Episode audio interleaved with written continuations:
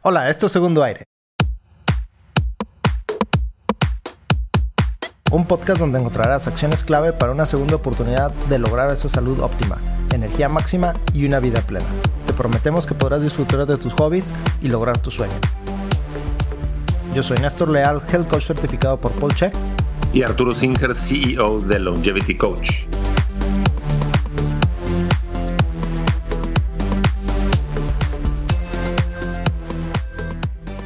Hola Arturo, eh, muy buenos días. Me platicabas de un tema en particular que querías tocar el día de hoy. Pues sí, pero como quería procrastinar, quería pasarlo para la siguiente vez que nos viéramos. No, hombre, ¿cuál procrastinar? Si es viernes, todavía es el último tirón, nada. Acracia es el término de que, es este actuar en contra de lo que uno considera que debe. Por ejemplo, eh, te da flojera ir al gimnasio y entonces este, te, te, convences a ti mismo de que no, pues hoy vas a descansar por A, B, C, D. Eso se llama acracia, ¿no? Por eso es procrastinar, este, ¿verdad? Y la procrastinación eh, se trata de eso. y el tema de hoy. no, el tema de hoy es exactamente cómo le haces para tener un instrumento que te convenza a no caer en la procrastinación. O sea, no dejes para mañana lo que puedes hacer pasado mañana. Algo así, pero al revés. Commitment devices es el tema de hoy. Commitment devices son, en español, ¿cómo le diríamos? Dispositivos de compromiso. Dispositivos de compromiso. Sí, déjame ver cómo lo traducen aquí. Vale la pena tener la... Sí, pues dice de compromiso, este, instrumentos de, de compromiso. de compromiso, ahí está, muy bien. Entonces, ¿y tienes instrumentos de compromiso? Que no estabas siguiendo hoy y ya querías procrastinar. Porque claro, o, de compromiso o de obligación. Ibas a tomar viernes chilango. Uno de ellos, el, típico, es quedar con alguien para ir al gimnasio. Ajá. Entonces, sabes que esta persona te está esperando, te habla o inclusive tienen una rutina que hacen juntos que les va tocando. Entonces, esto es este, de lo más socorrido. Quedas con alguien para, para la clase o para el, em, el gimnasio, la rutina o para jugar cuando éramos este, niños, quedabas con alguien en la tarde, salir a jugar este, fútbol o básquetbol a cierta hora, y no, pues es que ya quedé. Ese ya quedé puede ser un, em, instrumento de compromiso, aunque hay gente que no le da el valor. Otro instrumento de compromiso puede ser este, las tandas famosas, ¿no? De que todas las semanas este, cada quien pone un, un, poquito para que al final este, se lleve la, la vaquita. Y pues en, tu lugar de trabajo, a nivel familiar o con tus amistades, en la escuela, lo que sea. Y entonces este, estás forzado a cumplir porque eventualmente te va a tocar este, ese ahorro, porque de otra forma no ahorras, entonces se dan este tipo de instrumentos de, de compromiso. A nivel más formal, meterte, por ejemplo, en el crédito de un coche o de una casa, o bueno, hasta pagar un teléfono por meses. Una membresía de gimnasio también, ¿no? Bueno, pero esa la puedes cancelar en cualquier momento. El chiste de un buen instrumento de compromiso es algo que difícilmente puedas cancelar. O sea, que realmente te comprometa a hacer lo que te cuesta trabajo. De hecho, por ahí hace tiempo, escuchando a Tim Ferris, descubrí que había mm, una aplicación, no recuerdo el nombre, este, la bajé en su momento, la vi y dije, ah, está bien, para gente que sí sea muy procrastinadora. Este, y era, le llamaban ellos, eh, creo que la aplicación era algo así como accountability. Y básicamente hay una serie de personas, de, hay un montón de retos o compromisos que tú haces ahí y hay un montón de personas como coaches eh, que te están animando todos los días a que, a que eh, realices la actividad a la que tú te comprometiste, ¿verdad? Entonces se vuelve algo más como motivacional, ¿verdad? Y también como, como se vuelve a ser como se, se hace un poco competitivo y eso hace que tú puedas este, eh, lograr esos objetivos y no procrastines, ¿verdad? Este, y había desde cosas que quieres dejar algunos malos hábitos hasta cosas que tú quieres formar nuevos hábitos, ¿verdad? Entonces está muy, muy interesante que haya coaches eh, eh, que, te estén todos los días revisando y dicen como si fuera tu papá, tu mamá, tu maestro, ¿verdad? Que está revisando que tú cumples ese compromiso. Sí, es este, una forma inteligente un, método inteligente de ayudarte a comprometerte a, una, a un camino, a unas ciertas acciones que van a ser difíciles, pero que te van a hacer mejorar, ya sea este, bajar de peso o dejar de fumar o cualquier otra actividad que requiera tu fuerza de voluntad. Fíjate que para mí un dispositivo de, de compromiso con el Jiu-Jitsu ha sido los torneos. Porque si no tengo yo la meta y el objetivo de ir a competir, pues digo, ah, pues voy cuando pueda, voy cuando quiera, cuando tenga tiempo y, ya lo viví, ¿no? Entonces a partir de que me empecé a meter a torneos, pues ahora no puedo eh, quedar mal con la academia, no puedo quedar mal con mi coach, tengo que seguir avanzando en, mi, en mi línea de, de cintas, ¿verdad? Entonces lo que yo he encontrado para mí fue, ¿sabes qué? Voy a competir. ¿Por qué? Tengo un objetivo. En dos meses tengo que competir, entonces tengo que ir a clase. Y yo solito lo escogí, ¿verdad? Pero pues a veces tú como padre, me imagino que tienes que andarles buscando herramientas a tus hijos para que cumplan sus objetivos también. Es correcto, y ese es un, un tema súper interesante. Aquí en casa lo que hacemos es uno de los instrumentos de compromiso eh, más fuerte que tienen los, los, niños, los adolescentes, es ir a clases todos los días. Pero también es un compromiso para los padres que los tenemos que llevar. Entonces nos agarramos de ese compromiso, de eso forzoso que tenemos que hacer, y lo que hacemos sin pensarlo es, nos ponemos los tenis, dejamos a los niños y de ahí pasamos al gimnasio. Entonces, estás utilizando el, el compromiso de alguien más para hacerlo tuyo. Porque digo, uno, uno lo paga, uno se perdona si no va, digamos, pero si todos los días procrastinando dejas de ir, pues el efecto no va a funcionar. Y a final de cuentas lo que dices es, bueno, ni voy, déjame lo cancelo, ¿no? Entonces la idea es que, que los niños tienen que ir a la escuela muchos meses del año, casi todo el año, y de lunes a viernes tienes que llevarlos y tienes que ir por ellos. Entonces, organiza algo que esté, pegado a esa actividad que sirve este, de manera así como de un golpe de efecto para que tú puedas implementar un buen instrumento de compromiso. Mm. Qué difícil es con los hijos, ¿verdad? También. Mm. porque al final tú tienes que decidir por ellos. Eh, eh, yo, yo recuerdo cuando yo era niño, pues era bien difícil mis compromisos, eh, o sea, por voluntad propia hacer mis compromisos, era porque pues uno es rebelde y aparte se quiere divertir. Sin embargo, te quiero platicar uno que para mí fue muy valioso y lo aprecio todavía y lo platico para quien le pueda ser útil. Yo fui educado en una escuela eh, marista, católica. Entonces, pues hacía, se hacía mucho hincapié durante la etapa de la cuaresma, ¿verdad? Entonces, en la cuaresma, pues tú sabes que en la religión católica se mm, recomienda o se, pues, no quiero decir que se prohíbe, ¿verdad? Pero como una herramienta para la preparación de la Pascua, se recomienda que los viernes sean de sacrificio y no se coma carne, ¿verdad? Eso es lo, lo, popular, ¿verdad?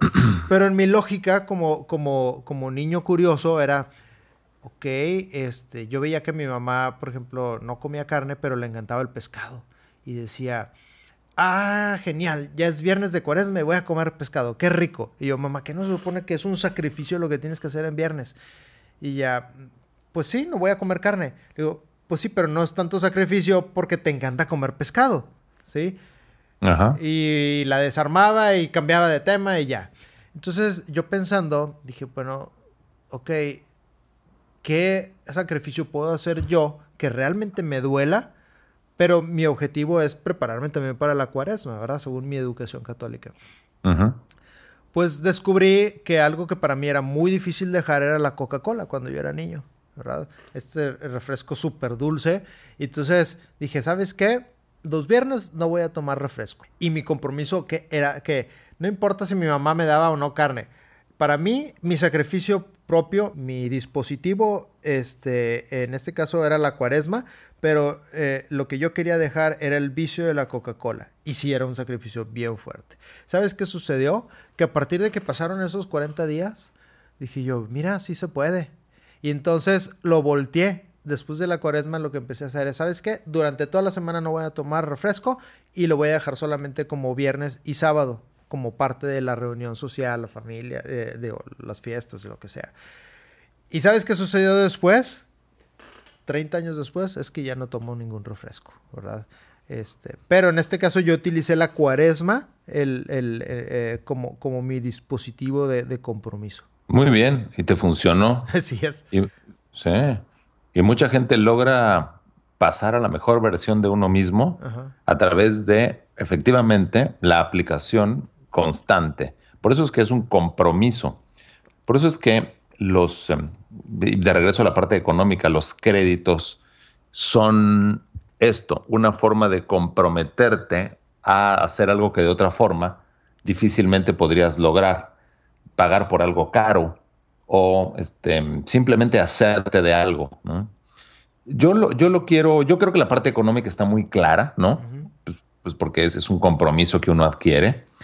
Yo lo quiero aterrizar al aspecto personal. Entonces, por ejemplo, tener un perro que tengas que sacar todos los días también es un instrumento de compromiso, porque el animal tiene que salir, ya sea a hacer sus necesidades o a caminar, o porque si no está pues encerrado todo el día, está insoportable y pues no es una buena calidad de vida para el animal. Entonces, independientemente si tú llegas cansado, o con tenis, o con chanclas, o con zapatos, tienes que eh, hacerte la idea de que tienes que salir a caminar, por lo menos una vuelta a la manzana. Y da mucha ternura porque el perro, está con las orejitas para abajo y moviendo la colita y dices tú, sí, ya me Eso es un, es un excelente este, instrumento de compromiso, claro. Me sucede a mí todos los días, tengo que sacarlos y esperan desde las cinco y media a seis de la tarde, ya me están brincando, ya me están ¿Tienes Dos? Tengo dos. Dos, dos instrumentos de compromiso. Así es. Y, y me da mucho, mucha ternura porque ellos ya saben ellos no ven el reloj, pero tienen un reloj biológico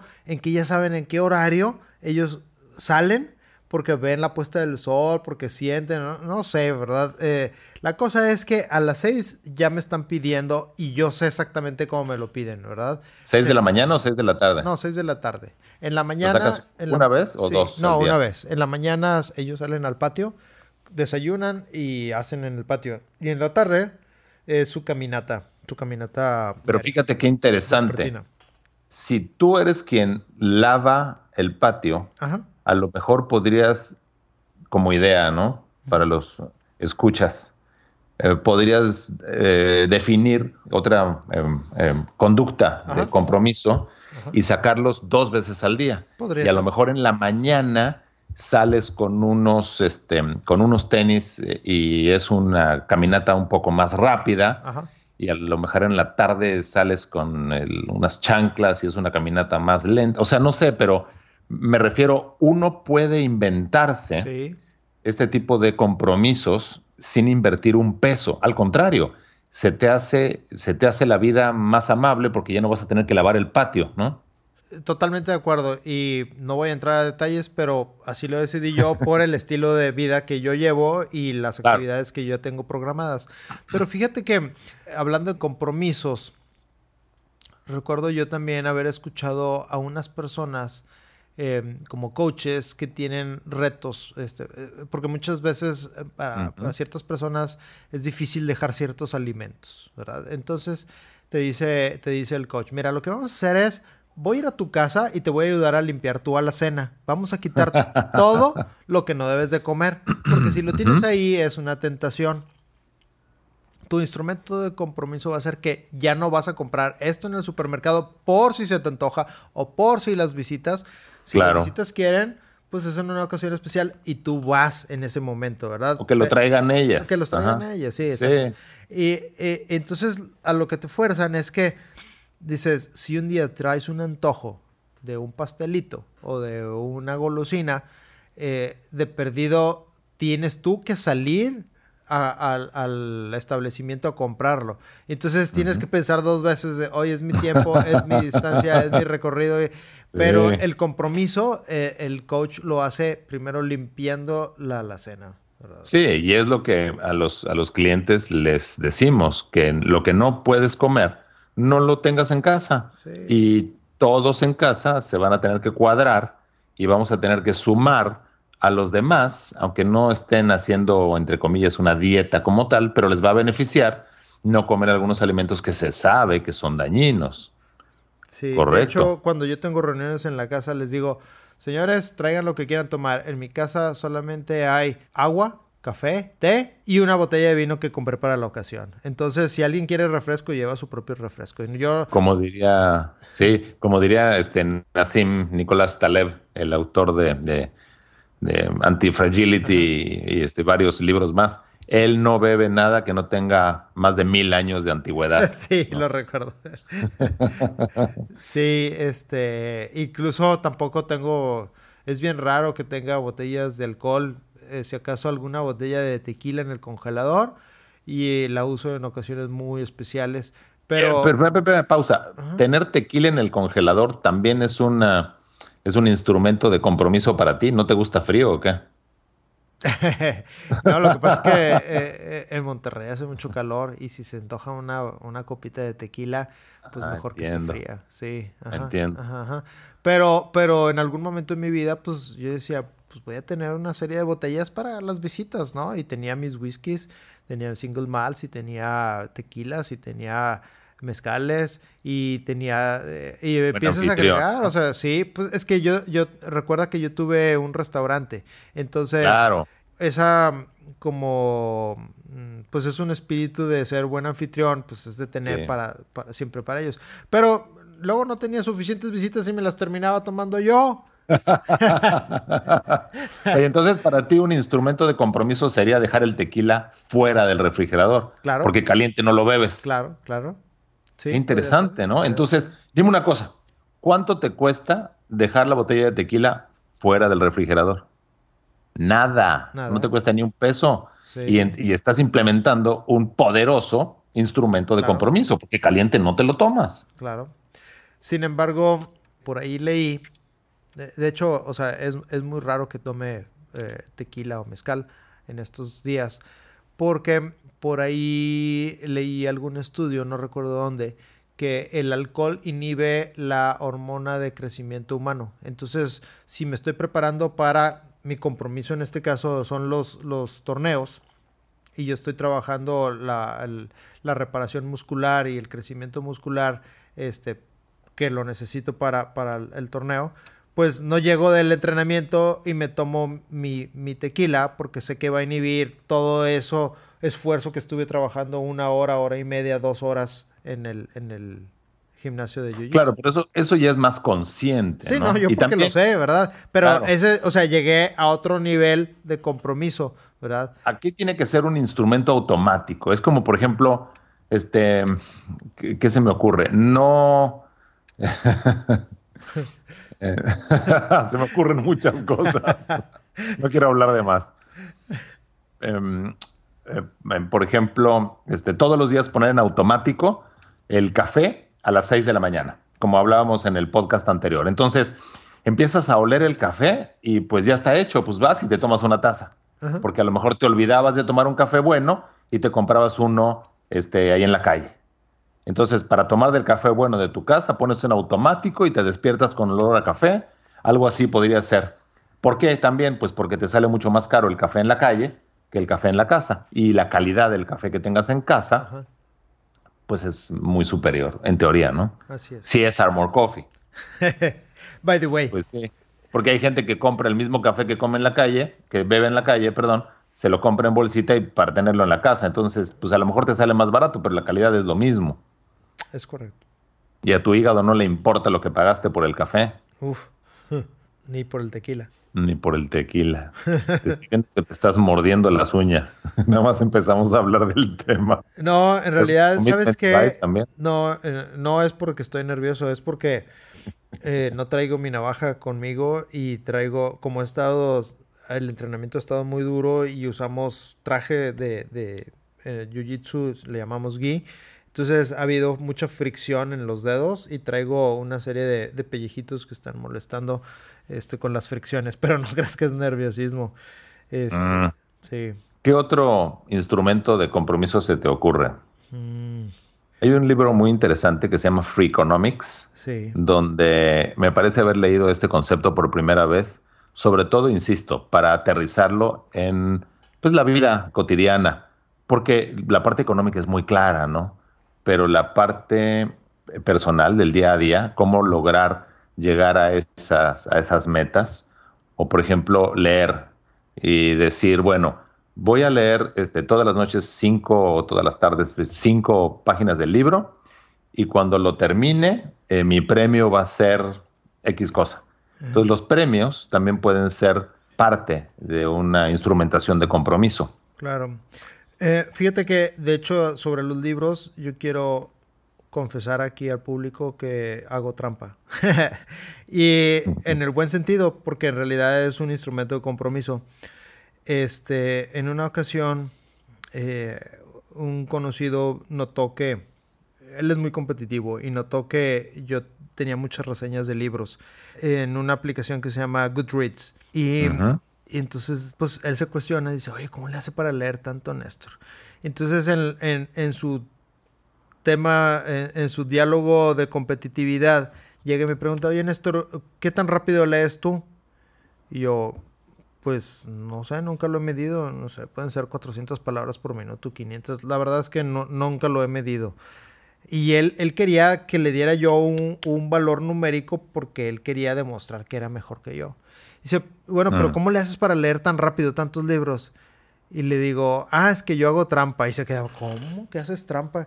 Lo que pasa es que pues yo tengo Audible, que es la compañía de, de audiolibros. Excelente ejemplo, muy bien. Sí, entonces yo sé que si tengo todos estos libros en, en, en, papel, pues sí es bonito sentarse y verlo y tomarse el café, y, pero no tengo el tiempo, ¿verdad? Entonces yo puedo dar excusa, es que no tengo tiempo para leer. Entonces la trampa, entre comillas, que yo uso es audiolibros, porque entonces cuando me estoy bañando, me estoy vistiendo, cuando estoy manejando, eh, ciertas actividades mecánicas que no requieren de, mucha atención, puedo yo estar leyendo, por así decirlo, pero en realidad estoy escuchando los libros y puedo cumplir mi compromiso de lectura al que yo llegué. Pero también pertenezco a un compromiso, de, también pertenezco a un club de lectura yo.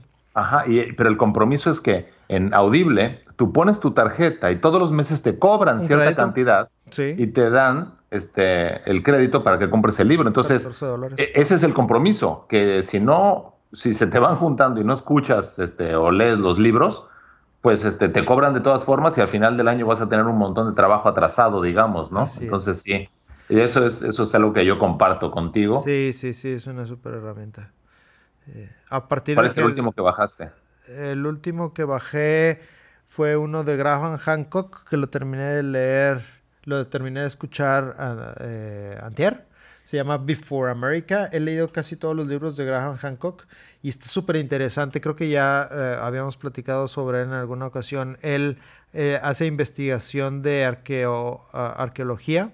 Ah, claro, claro, por supuesto, súper interesante. Pero no, no me quiero desviar del tema. No, no, no. Pero eso fue, el, comparto. Eso, fue el último. Y lo último que quiero, que estoy esperando mi siguiente crédito para leer uno de Ken Wilber, es un filósofo que mm, tiene un libro que se llama La religión de mañana y habla sobre las tradiciones orientales, cómo van a evolucionar para... Este, Uy, tenemos que hacer podcast de eso el día de mañana, ahora sí que el día de mañana. Sí. Lo que, sí, los que yo, el, el último que bajé yo se llama Juegos Finitos y Juegos Infinitos. Finite Infinite Games. Y también promete espectacular, espectaculares conceptos. Bueno, pues creo que este, hemos dado varias ideas al público sobre cómo implementar. Em, dime una cosa. Platicaste ahorita lo del colegio a los niños y vas al gimnasio. ¿Tienes algún otro mm, método para hacer, para, para compromiso del ejercicio para los que nos escuchan? Lo menciono porque justo en mi grupo de Jiu-Jitsu el día de hoy en la mañana el coach decía, el que no va a entrenar Jiu-Jitsu por la excusa de que no tiene tiempo, es por flojera, ¿verdad? Por ponerlo en términos este, decentes, pero las palabras eran más altisonantes. Entonces, yo me quedé pensando, ¿verdad? Porque sí hay mucha gente con depresión y temas eh, más profundos que a lo mejor no se pueden mover y, si tienen la, le falta la motivación. ¿Qué recomendarías tú, eh, aparte de, de, lo que tú ya mencionaste en el caso de tuyo, ¿verdad? Como este, niños este, en mi caso, de, llevar los niños a la escuela y ya te pasas para allá. En mi caso es participar en torneos. ¿Qué recomendarías a nuestros escuchas para que se muevan y hagan ejercicio? Yo creo que un método popular puede ser en, en, el ámbito psico, socioemocional a largo plazo, pero el típico de premio y castigo. Entonces, si voy al gimnasio, entonces este, puedo comer más. Y si no voy, entonces como menos. o, si, o si voy, como esto, y si no voy, pues no me lo como. Entonces, este, claro, entendiendo que tú y yo y nuestros escuchas somos partícipes del, tipo de, alimentación que se llama dieta paleo, que no incluye gluten, ni leguminosas, ni lácteos, ni procesados, ni azúcar. Entonces, este, a lo mejor se te ocurre, eh, por ejemplo, a mí este, me apetece un buen este, eh, este, corte de carne y lo tengo ahí en el refri.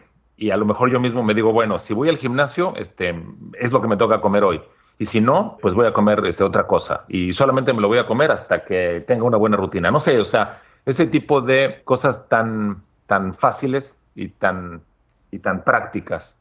A lo mejor decir, bueno, si logro ir todos estos cinco días de la semana al gimnasio, el fin de semana este, hago un asado o me invito este, ir a ver una película o no sé, o sea... Em, eh, ¿Comprarte ropa nueva? ¿Bajarme de medidas y comprar ropa nueva? Claro, bueno, eso es, eso es este, de, las, de las más, este, sí, te prendes con ropa nueva y como ya gastaste y ahora te ves muy bien, luces muy bien con esa ropa nueva, con tu nueva figura, pues ya no quieres volver a recuperar esos kilitos de más. Por ejemplo, otro, otro, se me ocurre hablando de, de eso, es tener tu, todo, todo el pastillero de toda la suplementación de la semana y entonces este, abres uno y ya sabes que para el día siguiente está listo y sabes que con la suplementación adecuada tus neurotransmisores funcionan bien y eh, te puedes premiar y decir, bueno, si logro tomarme todos los suplementos que este, necesito tomar de lunes a viernes, el sábado no voy al gimnasio. O sea, al revés, también se puede, ¿no? tu yo del futuro vino al yo del presente a, preparar las, la, el pastillero. porque tu yo del futuro es más sano. Pues sí, y de hecho estoy escribiendo exactamente un blog exactamente sobre ese tema. De ahí en Twitter también puse algo de información así. Uno tiene la, habilidad de viajar en el tiempo. ¿sí? Claro, sí. Excelente. Oye, este tema se vuelve así bien loco, ¿no? Tipo ciencia ficción. Otro día Y ya me tengo que ir porque tengo uno de mis este, commitment devices esperándome en 10 minutos a la salida de la escuela. Muy bien. Excelente, Arturo. Adelante. Mando un abrazo. Muchas gracias. Muy buenas gracias. Igualmente. Chao. Chao. Esto fue Segundo Aire. En la descripción del programa encontrarás nuestros datos de contacto y las referencias de los temas de hoy. Recuerda que puedes tener una consulta privada con Arturo Singer, Longevity Coach, y visitar la tienda épica de Néstor Leal. Si te gustó este podcast, suscríbete dejándonos una reseña y compártelo con quien esté viviendo un segundo aire. Este podcast fue producido por Arrabal Studio, productores ejecutivos Carlos Urrutia, Chaco Urrutia y Javier Martínez. Grabación y edición por Javier Martínez.